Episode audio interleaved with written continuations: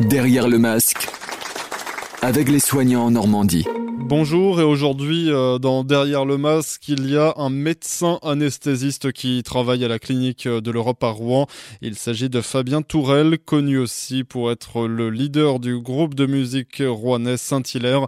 Le médecin nous raconte son quotidien dans une clinique privée face au Covid-19. Dès le départ, il y a quelques maintenant, l'ensemble des chirurgies programmées non urgentes euh, ont été annulées. Donc ça représente euh, beaucoup beaucoup de patients par jour. Donc on a conservé euh, uniquement les chirurgies qui ne pouvaient pas être repoussées, donc soit les urgences vitales bien sûr, les urgences traumatiques ou les cancers par exemple. Hein. Il y a certains cancers qu'on peut pas repousser sans faire perdre de chance aux patients. Donc ces chirurgies-là évidemment ont été conservées. Dans un même temps, en parallèle, en fait, on agit de concert avec le CHU. Donc c'est valable pour la clinique de l'Europe, c'est valable aussi pour l'ensemble des établissements privés de la région. Tout le monde agit de concert. Ce qui a été organisé, c'est qu'en tout cas, nous, on récupère bah, le maximum de chirurgie urgente non Covid, hein, tout ce qui doit être fait habituellement pour essayer de délester le CHU du maximum, en tout cas, d'activités euh, non liées au Covid, pour qu'eux puissent se concentrer au maximum euh, sur la prise en charge de patients Covid. Dans cette optique, d'ailleurs, euh, on avait des soins continus hein, à la clinique de l'Europe, qui ne sont pas des soins de réanimation à proprement parler, c'est-à-dire qu'on n'a pas normalement de patients ventilés, par exemple, hein, dans ces lits-là.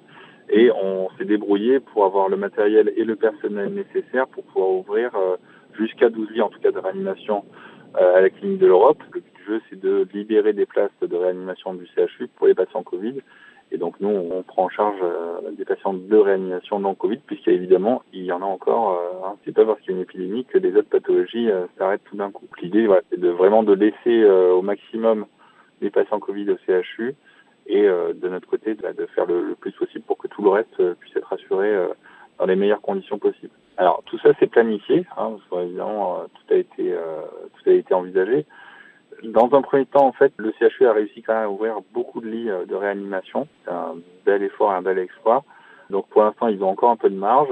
Donc ça, c'est un, premier point. Et donc nous, nous allons, dans un premier temps, aider euh, le CHU. Hein. Euh, chaque clinique va envoyer du personnel médical au CHU régulièrement pour pouvoir prendre en charge ces patients dans ces nouveaux lits de réanimation qui ont été ouverts au CHU. Bon, et après, si effectivement ça devait arriver, hein, si le CHU devait être dépassé, ce qui est pas du tout le cas pour l'instant, hein, pour l'instant la situation est, bien sous contrôle, on va dire. Si ça devait être amené à être dépassé, bien sûr, on a euh, potentiellement des lits euh, réservés pour des patients Covid euh, et on se réorganisera, mais il y a des choses de prévues pour cette éventualité.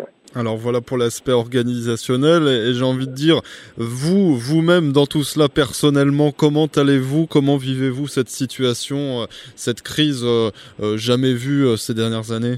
Bah, À titre personnel, c'est compliqué parce qu'en fait, sur, bon, quand on est dans le privé, c'est une entreprise en fait hein, qu'on gère. Donc on a des secrétaires, on a des infirmiers anesthésistes euh, qui sont euh, nos salariés. Ça fait partie des choses à gérer aussi, hein, puisque administrativement, il faut gérer tout ça. Ça réorganise complètement notre activité, c'est-à-dire que on doit s'adapter à faire des choses qu'on ne faisait plus. Ou, voilà, par exemple, les lits de réanimation, bah, il a fallu qu'on réouvre tout ça. Donc dans le travail médical pur, ça change quand même les choses aussi parce qu'il faut qu'on se remette à, à, pratiquer la réanimation dans les meilleures conditions possibles. Ça change beaucoup de choses. Hein. Aujourd'hui, notre activité, c'est sont plus que les urgences. Donc euh, toutes les chirurgies réglées euh, qu'on était habitués à faire euh, vraiment en grand nombre et ben, sont, sont mises en stand-by. Donc voilà, tout ça il va falloir le gérer après aussi. Donc c'est plein de choses à plein de choses à gérer en même temps. Mais bon, tout le monde y met de la bonne volonté et on est parti pour que tout ça se gère dans le bon sens, de la meilleure manière qu'il puisse être. Et puis on va y arriver. Et est-ce que dans tout ça il y a encore de la place pour la musique ou non?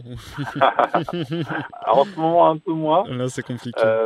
Euh, mais euh, non, mais en fait, on était en pleine écriture de notre prochaine EP là, qui est écrit d'ailleurs. Effectivement, là, c'est un peu en stand-by. Alors, on en profite quand même, comme j'ai, euh, moi, je travaille euh, avec certains de mes copains musiciens du groupe là. Donc, ça, permet. on a fait deux lives là pour l'instant sur Facebook en guitare chant hein, parce qu'on peut pas être évidemment en groupe mais comme on travaille au même endroit bah, on a juste une guitare à prendre et puis on, peut jouer quelques chansons comme ça bon ça reste un peu limité évidemment mais on espère qu'à terme on, pourra se retrouver les gens sur scène eh bien, merci Fabien Tourelle, médecin anesthésiste à la clinique de l'Europe à Rouen. Bon courage à vous dans cette lutte face au Covid-19. Bonne journée à tous à l'écoute de votre podcast Derrière le Podcast by Tendance Ouest.